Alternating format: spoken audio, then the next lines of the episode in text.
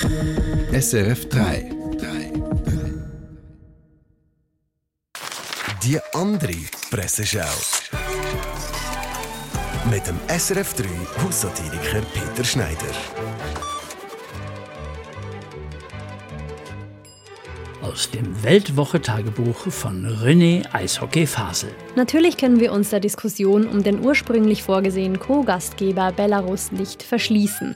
Doch wie damit umgegangen wird, ist nicht immer korrekt. Das sagte Lukaschenko auch, aber darum muss es ja noch nicht falsch sein. Als etwa in Riga auf den öffentlichen Plätzen, wo die Fahnen aller WM-Teilnehmer gehießt sind, plötzlich die weißrussische Flagge durch das Emblem der Oppositionsbewegung in Belarus ersetzt wurde, konnten wir dies nicht akzeptieren. Ein klarer Verstoß gegen die Menschenrechte und den Sportsgeist. Denn es ist meine klare Haltung, dass der Sport nie von politischen Kreisen instrumentalisiert werden darf. Humor hat der Fasel. Und gleichzeitig sollte sich der Sport auch nie in politischen Dingen einmischen. Würden wir damit beginnen, würden wir in einen permanenten Argumentationsnotstand geraten.